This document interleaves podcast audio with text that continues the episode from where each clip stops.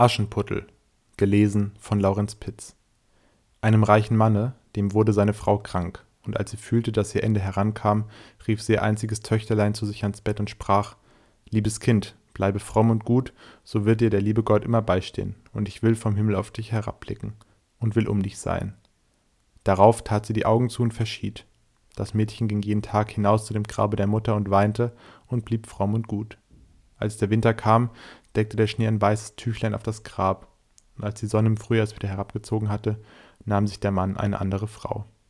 Die Frau hatte zwei Töchter mit ins Haus gebracht, die schön und weiß von Angesicht waren, aber garstig und schwarz von Herzen.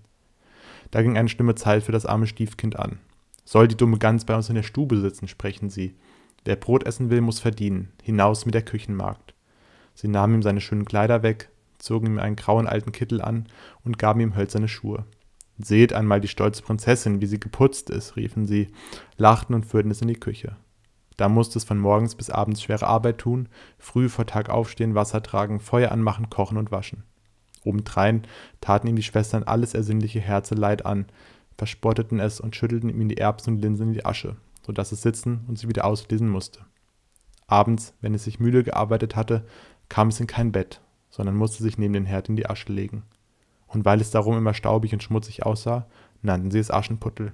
Es trug sich zu, dass der Vater einmal in die Messe ziehen wollte. Da fragte er die beiden Stieftöchter, was er ihnen mitbringen sollte. Schöne Kleider, sagte die eine, Perlen und Edelsteine die zweite. Aber du, Aschenputtel, sprach er, was willst du haben? Vater, das erste Reis, das euch auf eurem Heimweg an den Hut stößt, das brecht für mich ab. Er kaufte nun für die beiden Stiefschwestern schöne Kleider, Perlen und Edelsteine, und auf dem Rückweg, als er durch einen grünen Busch ritt, streifte ihn ein Haselreis und stieß ihm den Hut ab. Da brach er das Reis ab und nahm es mit. Als er nach Haus kam, gab er den Stieftöchtern, was sie sich gewünscht hatten, und dem Aschenputtel gab er das Reis von dem Haselbusch. Aschenputtel dankte ihm, ging zu seiner Mutter Grab und pflanzte das Reis darauf und weinte so sehr, dass die Tränen darauf niederfielen und es begossen. Es wuchs aber und ward ein schöner Baum. Aschenputtel ging alle Tage dreimal darunter, weinte und betete. Und allemal kam ein weißes Vöglein auf den Baum, und wenn es einen Wunsch aussprach, so warf ihm das Vöglein herab, was es sich gewünscht hatte. Es begab sich aber, dass der König ein Fest anstellte, das drei Tage dauern sollte und wozu alle schönen Jungfrauen im Lande eingeladen wurden, damit sich sein Sohn eine Braut aussuchen möchte. Die zwei Stiefschwestern, als sie hörten, dass sie auch dabei erscheinen sollten, waren guter Dinge, riefen Aschenputtel und sprachen, Kämm uns die Haare, bürste uns die Schuhe und mache uns die Schnallen fest. Wir gehen zur Hochzeit auf des Königs Schloss. Aschenputtel gehorchte, weinte aber, weil es auch gern zum Tanz mitgegangen wäre und bat die Stiefmutter, sie möchte es ihm erlauben. Aschenputtel, sprach sie, bist voll Staub und Schmutz und willst zur Hochzeit? Du hast keine Kleider und Schuhe und willst tanzen? Als es aber mit der Bitten anhielt, sprach sie endlich, da habe ich dir eine Schüssel Linsen in die Asche geschüttet. Wenn du die Linsen in zwei Stunden wieder ausgelesen hast, so sollst du mitgehen. Das Mädchen ging durch die Hintertür nach dem Garten und rief, Ihr zahmen Täubchen, ihr Turteltäubchen, all ihr Vöglein unter dem Himmel, kommt und helft mir lesen. Die Guten ins Tröpfchen, die Schlechten ins Kröpfchen. Da kamen zum Küchenfenster zwei weiße Täubchen herein und danach die Turteltäubchen. Und endlich schwirrten und schwärmten alle Vöglein unter dem Himmel herein und ließen sich um die Asche nieder. Und die Täubchen nickten mit den Köpfchen und fingen an, pick, pick, pick, pick, und da fingen die übrigen auch an, pick, pick, pick, pick, und lasen alle guten Körnlein in die Schüssel. Kaum war eine Stunde herum, so waren sie schon fertig und flogen alle wieder hinaus. Da brachte das Mädchen die Schüssel der Stiefmutter, freute sich und glaubte, es dürfte nun mit auf die Hochzeit gehen. Aber sie sprach, Nein, Aschenputtel, du hast keine Kleider und kannst nicht tanzen, du wirst nur ausgelacht. Als sie weinte, sprach sie, wenn du mir zwei Schüsseln voll Linsen in einer Stunde aus der Asche reinlesen kannst, so sollst du mitgehen, und dachte, das kann es ja nimmermehr. Als sie die zwei Schüsseln Linsen in die Asche geschüttet hatte, ging das Mädchen durch die Hintertür nach dem Garten und rief, Jetzt haben Täubchen, ihr Turteltäubchen, all ihr Vöglein und im Himmel kommt und helft mir lesen. Die Guten ins Tröpfchen, die Schlechten ins Kröpfchen. Da kamen zum Küchenfenster die zwei weißen Täubchen herein und danach die Turteltäubchen und endlich schwirrten und schwärmten alle Vöglein hier herein und ließen sich um die Asche nieder. Da trug das Mädchen die Schüsseln zu der Stiefmutter, freute sich und glaubte, nun dürfte es mit auf die Hochzeit gehen, aber sie sprach, es hilft dir alles nichts, du kommst nicht mit, denn du hast keine Kleider und kannst nicht tanzen. Wir müssten uns deiner schämen. Darauf kehrte sie ihm den Rücken zu und eilte mit ihren zwei stolzen Tochtern fort. Als nun niemand mehr daheim war, ging Aschenputtel zu seiner Mutter, grab unter den Haselbaum und rief, Bäumchen, rüttel dich und schüttel dich, wirf Gold und Silber über mich. Da warf ihm der Vogel ein golden und silbern Kleid herunter und mit Seide und Silber ausgestickte Pantoffeln. In aller Eile zog es das Kleid an und ging zur Hochzeit. Seine Schwestern aber und die Stiefmutter kannten es nicht und meinten, es müsse eine fremde Königstochter sein, so schön sah es in dem goldenen Kleide aus. An Aschenputtel dachten sie gar nicht und dachten, es säße daheim im Schmutz und suchte die Linsen aus der Asche. Der Königssohn kam ihm entgegen, nahm es bei der Hand und tanzte mit ihm. Er wollte auch sonst mit niemand tanzen, also dass er ihm die Hand nicht losließ, und wenn ein anderer kam, es aufzufordern, sprach er, das ist meine Tänzerin. Es tanzte, bis es Abend war, da wollte es nach Hause gehen. Der Königssohn aber sprach, ich gehe mit und begleite dich, denn er wollte sehen, wem das schöne Mädchen angehörte. Sie entwischte ihm und sprang in das Taubenhaus. Nun wartete der Königssohn, bis der Vater kam und sagte ihm, das fremde Mädchen wäre in das Taubenhaus gesprungen. Der Alte dachte, sollte es Aschenputtel sein?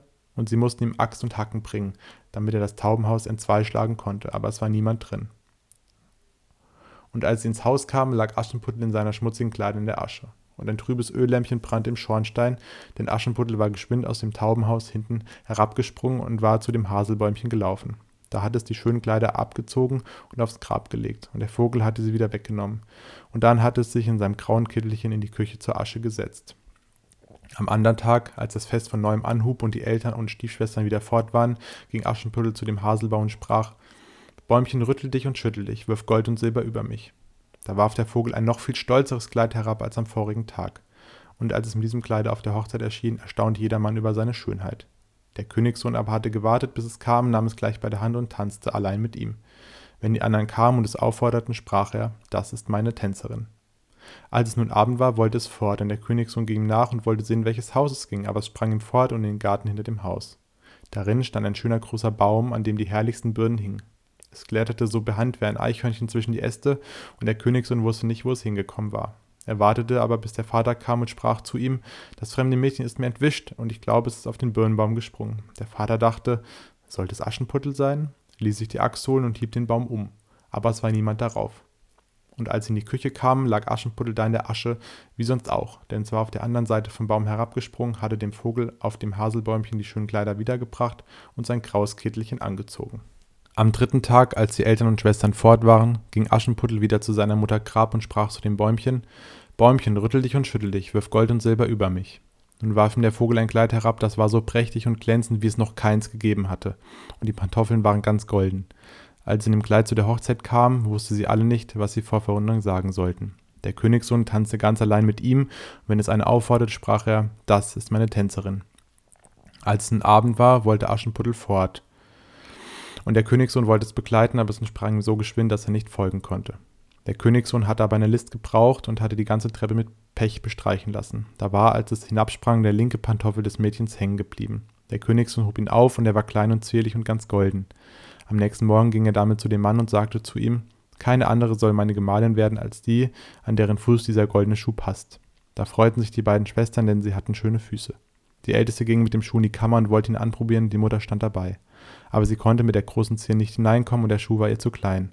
Da reichte ihr die Mutter ein Messer und sprach, Hau die Zehe ab, wenn du Königin bist, so brauchst du nicht mehr zu Fuß zu gehen. Das Mädchen hieb die Zehe ab, zwängte den Fuß in den Schuh, verbiss den Schmerz und ging hinaus zum Königssohn.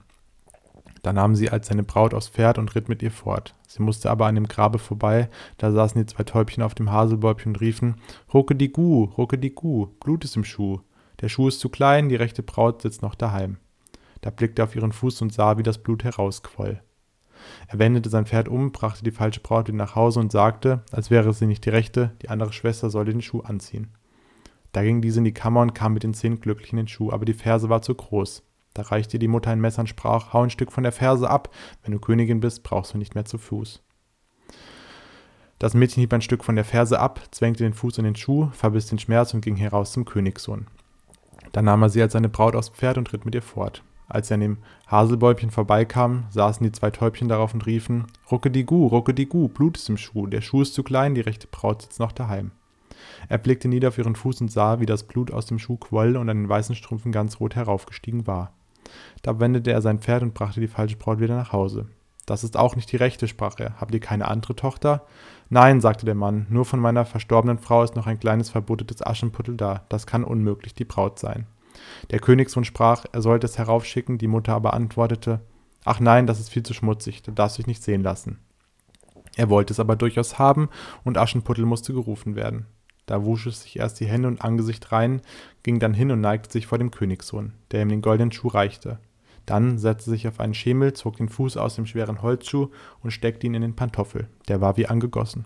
Und als sich in die Höhe richtete und der König ihm ins Gesicht sah, so erkannte er das schöne Mädchen, das mit ihm getanzt hatte, und rief: Das ist die rechte Braut. Die Stiefmutter und die beiden Schwestern erschraken und wurden bleich vor Ärger. Er aber nahm Aschenputtel aufs Pferd und ritt mit ihr fort. Als sie an dem Haselbäumchen vorbeikamen, riefen die zwei weißen Täubchen: Ruckedigu, Ruckedigu, kein Blut ist im Schuh.